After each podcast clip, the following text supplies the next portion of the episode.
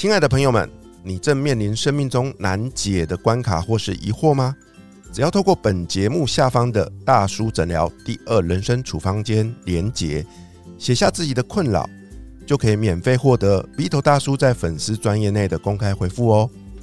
欢迎大家踊跃登记，多多分享给身边有需要帮助的朋友们，让我陪伴你找回自己，找到方向，找出下一步，一起重新再出发，向人生的下一站幸福勇敢迈进。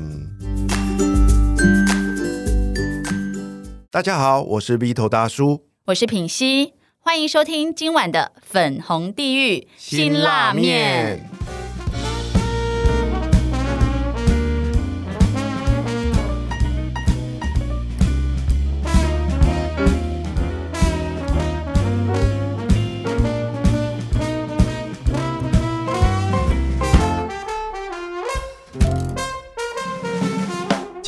邀请来陪我们一起吃这碗辛辣面的来宾是谁呢？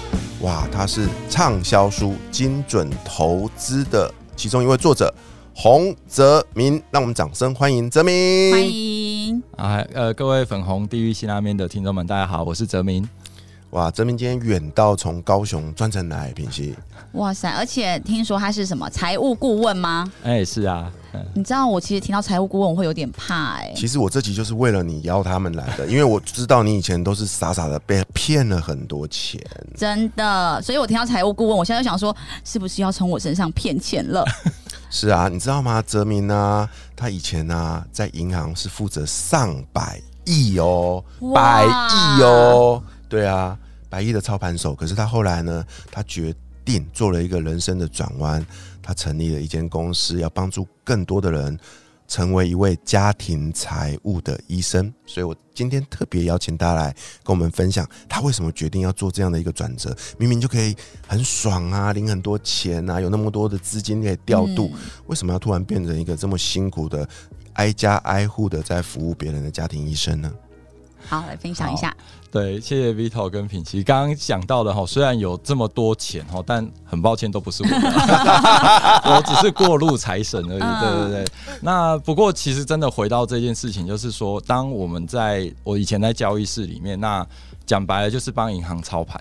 那所以很多的朋友啦、同事啊，知道我在做这个工作的时候，哎、不不晓得如果是 Vito 跟品熙知道我如肯定要果还在问你啊，问我什么，就会说小道哎消息啊，对啊，最近有什么可以投资啊？完全正确，啊没有错。所以我当我在很多朋友们一直在问我名牌的时候，我其实就开始思考到一件事情。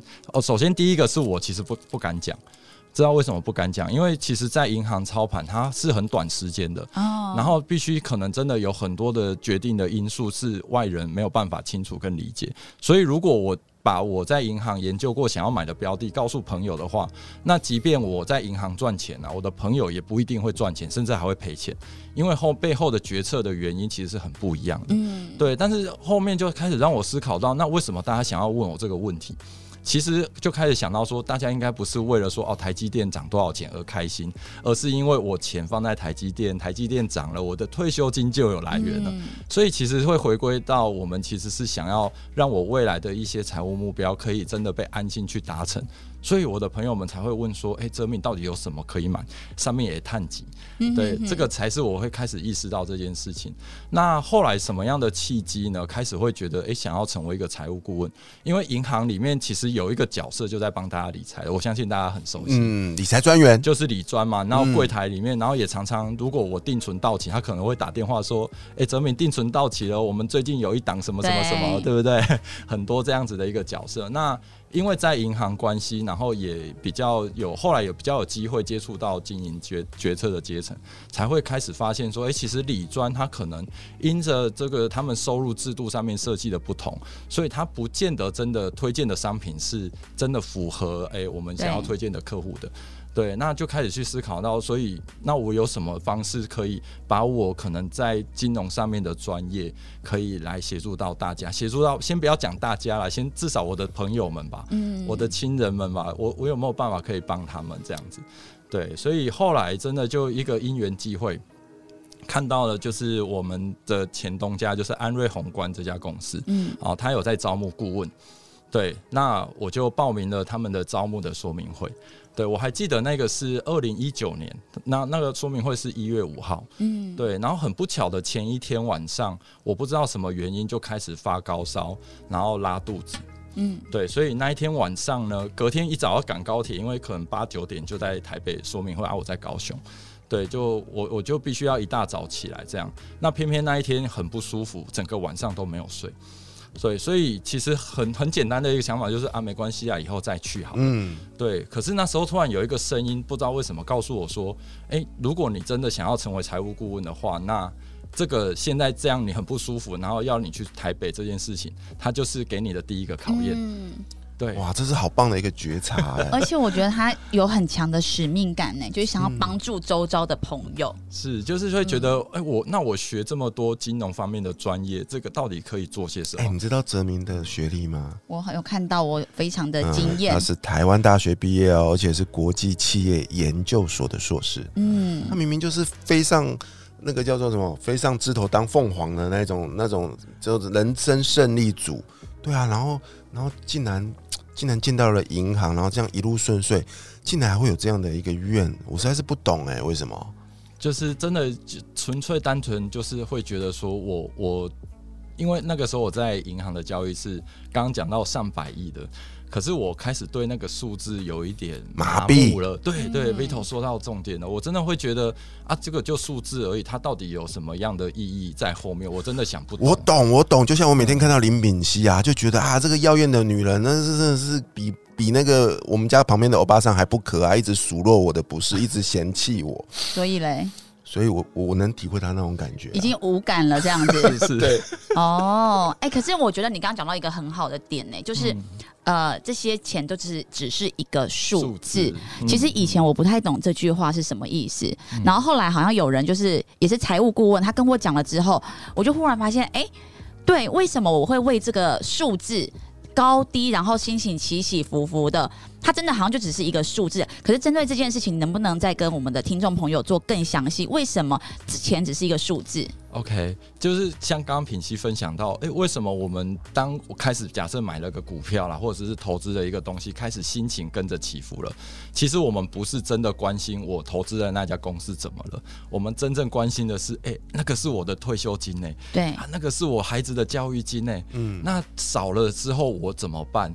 可是不做投资，在市面上大家又说你不做投资，让钱放在银行睡觉太笨了，会贬值啊，会贬值。对，所以我又非得好像冒点。点什么风险去做这件事情，所以就搞得自己心情七上八下的。其实坦白说啦，以我们财务顾问来看，真的有一点点不值得。这原因就出在于第一个，我们真的不清楚知道我需要多少钱才够。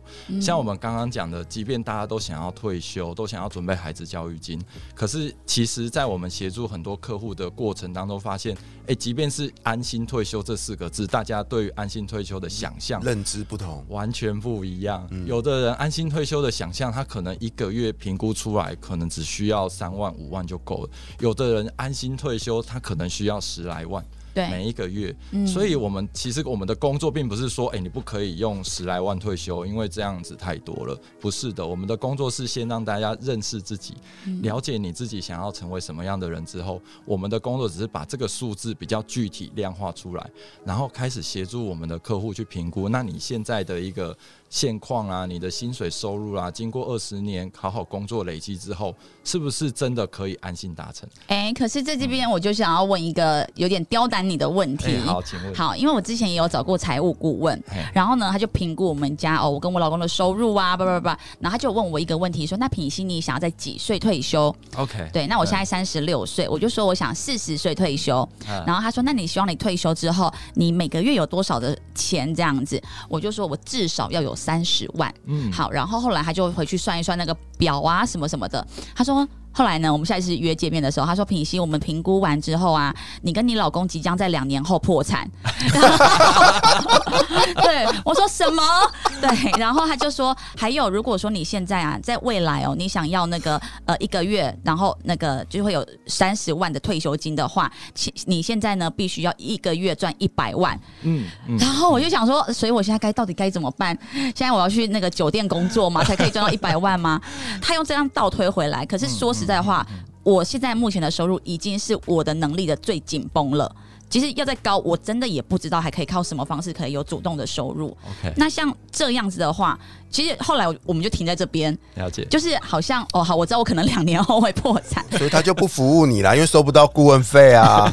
没有已经缴了一年了。那我就想好奇说，那如果像就是如果说由你来接手，或是你的服务顾服务会是怎么样的？就是对，给我给我比较可以可实的可实践的建议。OK OK，、嗯其实我我其实也蛮好奇的，就是说品系的顾问可以做到说评估出一个月一百万，其实这个已经在市面上坦白讲已经少见哦。哦，真的这个顾问看起来是不错。不过如果说像刚刚品熙问的，如果由我们来协助的话，嗯事实上我们如果要达成目标啊，除了增加收入之外，一定还有别的方法。比如说，比如说最简单，像增加收入叫开源嘛，对嗯，再不然就是节流啊。没错因为像刚刚我也会好奇说，是为什么会两年后就破产？是不是在支出上面的一个详情我们是不清楚的？不然怎么评估出两年后就破产？照理说应该还在工作啊，持续有现金流入，怎么会是破产的？那也许是支出上面需要做一些调整。哎，对蛮蛮精辟的，因为其实像我就本人就是从来都不记账，所以当这个顾问在问我说，哎，那你们每个月的支出的时候，收入我都乱写完全，不知道凭感对不对凭感觉，OK，那那他就直接照我们凭感觉的数字给他也也只能这样。哦，好好好，那这个真的讲到一个很关键的地方了。像我们在协助客户的时候啊，我们是需要客户拿这些支出的数字来的。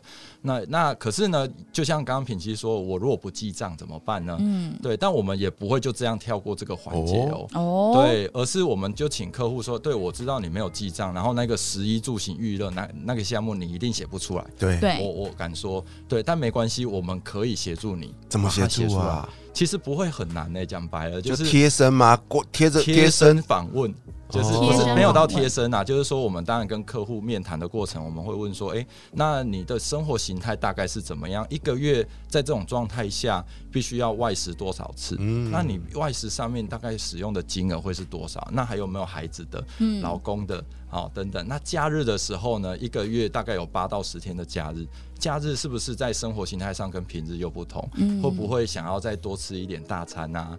好、等等这些，它其实这些数字就可以被定一个预算下来。哦，，对，所以其实我们在了解客户的支出的过程哦，不是要去评估或者是是评判你说你怎么可以花这么多钱，其实不是的，而是想要在我们未来啊，想要可以几岁退休存下退休金，跟我现在想要过的生活中间，我们要先拉出一个平衡线出来，嗯，让我现在也可以过我觉得不错我想要的生活。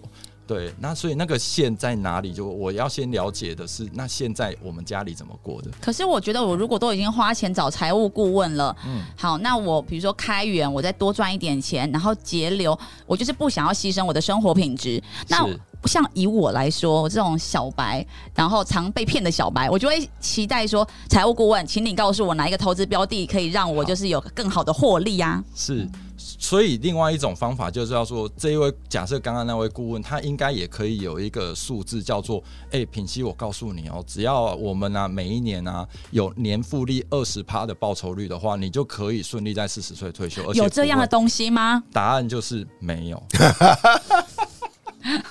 害我刚很兴奋了。有有，怎样怎样都是骗你的，所以你老是被骗。就是说，如果要有的话，那第一个有有没有人曾经做到过？确实有啊，就是股神巴菲特。但我们想一想，他花了多少的时间精力，一辈子把他的生时间通通经营在这上面，他才可以做到所谓年复利二十趴。所以股神他知道他要这样做到这件事情是很难的，即便所以他在对外告诉大家说，你们不要。学我，你们要么就直接买博客下，嗯不然呢，你就是买大盘指数 ETF，然后稳稳的拿每年五到八趴的报酬，这件事情反而是可以做得到哎、的。我刚刚听你们聊到现在，我有一个很深的感触，哎，就是啊，在《精准投资》这本书里面啊，有明确写出来投资的五个步骤哦。嗯那我很好奇啊，因为我看到步骤一哦，我我那时候看，我觉得这什么步骤？步骤一写的是先确定我们有哪些目标要达成，我觉得这不是小学生的问题吗？可是刚刚那个对话我很有感呢、因为林品熙开头就问说啊，我退休每个月要三十万啊，那就是他的目标嘛，嗯对不对？？可是我我心里就很多问题，奇怪了，你都退休了，你一个月三十万要花在哪边？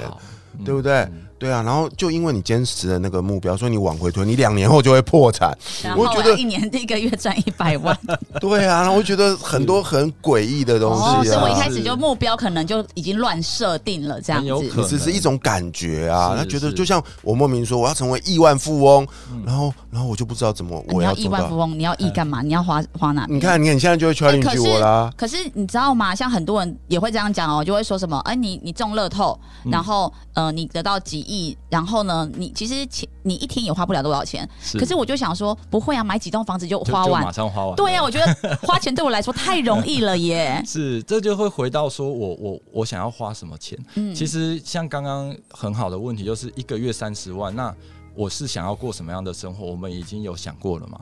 对，说不定是想过的生活是一个月五十万，那不好意思，还要更努力赚钱哦。哎，不对，这边我哦我有资格讲，因为我跟这个女人在一起也很久了哦。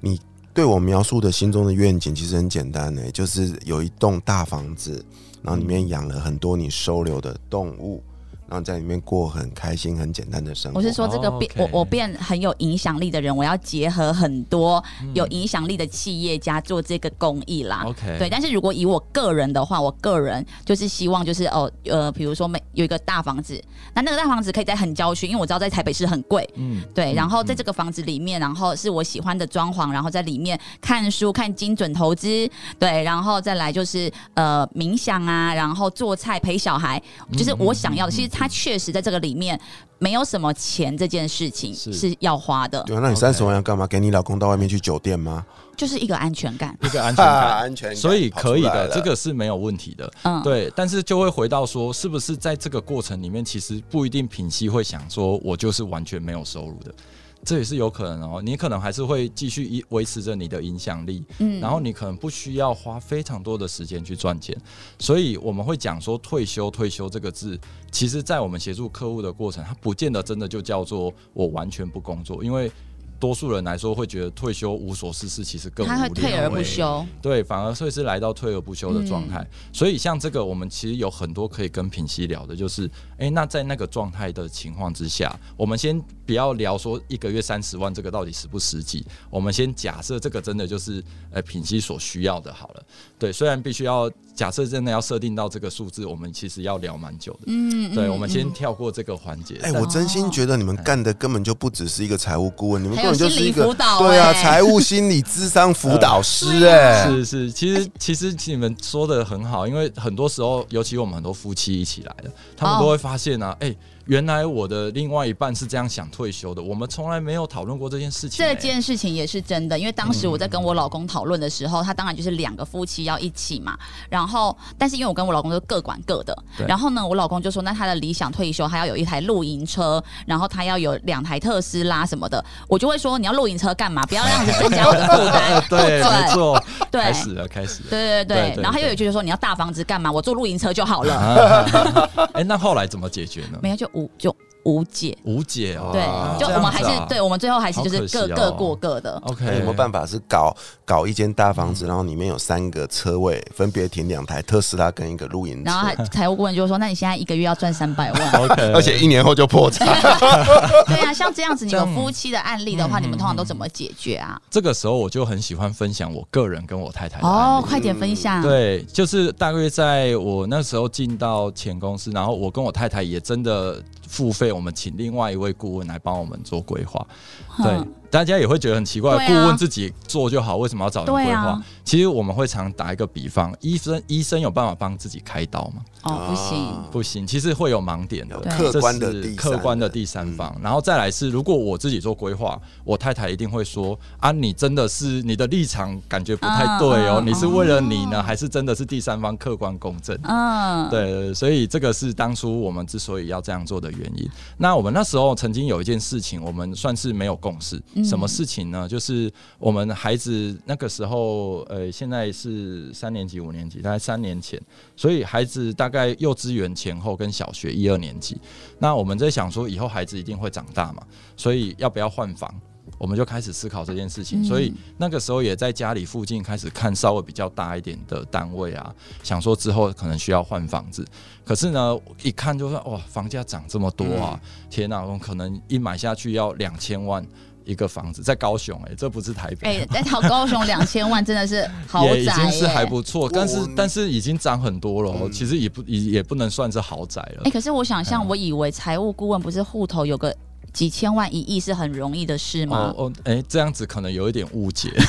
不是这样子哦。对啊人家是如果人家是家庭医生，好不好？哦对对对，如果如果有的话，应该我连出来外面走跳都不需要了不。需要，我也不要出书了，这样子。是是是，嗯而且我还可以可以佛心的免费帮大家做好哦，原来如此。那然对后呢？嘿，那所以我们去看了房子之后，那我太太本身她是比较算是节省的女孩子，那她就说啊，那不要了，我们假设可以把现在我们住的地方稍微做一些设计跟装潢，让空间稍微大一点，也许就够用了。你看我刚叹一口气，因为现在此时此刻，我跟我老公就是这样，我老公就是他老婆的角色吗，他就是是要花一个软装，找软装师，然后把我们家动线啊重新设计一下是那个是。租来的房子，不是吗？对啊，我们是租的房子对要这样花钱帮房东装潢，但但是就是所以会有一个预算啦。有一个预算嘛，然后多少钱之类的，是解决问题的一种聪明的这也是另外一种方。式。那可是就会变成，我觉得那没关系，我们又不是买不起那个房子，嗯我们就努力一点，缴一下房贷啊，好像就可以撑过去这样。所以那个时候这件事情是悬而未决，嗯哎、我们并没有就是真的决定好，因为这时候一定会想说，反正小孩子还没大嘛，对，再过五年再说，是不是？嗯很多时候我们常常会是这样子一拖就拖很久，就一拖都拖很久，然后到时候可能是叫做我也没得选。对啊、嗯也许我只能选某一个方案这样子。嘿，那后来我们做了规划之后，我先问品熙好了，你觉得是我妥协还是我太太妥协？我觉得有可能是阶段性的，就找到一个两个人共识，就阶段性。我们先怎么样，然后我们可能再多存一点，或多多找一些呃收入的方式，然后到第二阶段的时候，然后再怎么样，然后变两。我对我猜，OK OK，嗯，好。后来呢？那我就不卖关子了。最后是我妥协，也就是说，我觉得，哎、太太的想法是 OK 的。怎么说？为什么你妥协了对？，好，这个就是为什么我们会回到我们需要做一个全生涯、人生的一个宏观的规划了。因为当我们做完这个规划之后，我发现啊，我们如果真的要负担那个房子哦，那不好意思哈、我们可能两个，我跟父，我跟我太太都必须要各玩五年才能退休。哦，那这个时候，我们心里面价值观开始出现了冲突跟排，我就必须要排序了。我自己会觉得，我是希望现在有那个房子，然后我愿意多工作五年，还是我会觉得说我其实不想要这个房子，我宁可早一点退休哎、。我觉得这思考的逻辑太棒了。对啊，就是我们常听说，人生没有白吃的午餐啊，做每件事情背后都要付出代价。是的，是的对不对？你住房子很爽啊，住新房子超爽啊。可是，一想到我还要这边卖命五年，嗯我可能就宁可就住旧房子嘞。是是是，嗯对啊。所以最后就是，哎、我们会发现到这一个很重要的所谓人生当中的机会成本的时候，嗯嘿，那我会觉得说，那我也不要，我也不想要那么晚，尤其是让我太太这么晚退休。OK，那我就可以接受，我们去设定好，当初设定好一个两百万的装潢的预算，嗯把家里面做一个打理，然后也很开心跟大家说，我们今年的暑假就要执行这件事情，哇，执行什么事就是两百万的两百万的装潢。哦，这是所以这是最近的事情，就是没有很久。但是在在三五年前我们就这样设定的。哦他们所以就会像那这样一步一步的把这个两百万也是在这个过程一点一点准备起来，嗯然后在今年的时候去执行这样的一个计划。哇，这就是一个精准投资的一个决策过程啊！嗯他们决定投资自己的旧家，让它变成一个崭新的住所。是，对，而且又不用再晚五年才退休。对对对，没啊，错。我想到那个日本的最受欢迎的节目《住宅改装网》嗯哎就是那种感觉啊们！现在非常期待我们一家开门就会哇，对，没。错，尤其我们家两个孩子也是，因为我们也会希望他们跟我们一起参与这个讨论的过程。嗯对啊，那他们就会说，哎，我想要那个厕所啊，每次洗完澡都会湿湿的，所以要那个，他们讲不出来啊。我说，哦，OK，我知道，就是干湿分离。哦，对对对，那我觉得这样的过程里面是真的让我们知道说，因为毕竟我们都不是什么富豪，嗯我们这辈子的这些钱，其实讲白了，所有人都是有限的。嗯只是说我们怎么样在这个过程里面，让他真的可以把这个钱啊都投注在我最想要的过程当中。啊，听完这集啊，我真心觉得每个家庭都需要一位，都需要一位像哲明一样的好朋友，我们的财务医生来帮我们鉴检，看看我我们什么时候会破产？不会啦，不会啦。其 然后很实我们我们辅导过的客户都没有破产的结哦，果。品熙考虑一下我哦没。有破产的结果，不会的我会成为你第一个失败的案例。呃，我很期待你的新家落成，到时候记得邀请我跟品熙到你家玩玩哦。对啊，而且我觉得他精准投资也算就是在这个过程当中，然后也一起去投资他们的梦想，跟小孩这个一起参与的过程，对对，不只是钱而已不。是钱而已，人生嗯绝对不是钱而已。应该说，钱只是帮助我们完成梦想的这一个工具而已。嗯那怎么样好好运用这个工具，是我们顾问可以协助到大家的。好梦想要大家自己想。嗯，谢谢谢谢。那最后再次再跟大家推荐这一本畅销的投资理财书哦，《精准投资》里面有告诉你如何精准投资的五个步骤哦。我们再次欢迎呃泽明来到我们的节目，跟我们分享。好，谢谢谢谢谢谢。下一集呢，我们将邀请精准投资的另外一位作者哦，也是我的好朋友邱茂恒哦，查尔斯，继续来跟我们分享更多他成为理财顾问的故事。我是鼻头大叔，我是品心女神，粉红地狱辛拉面我们下集见拜。拜拜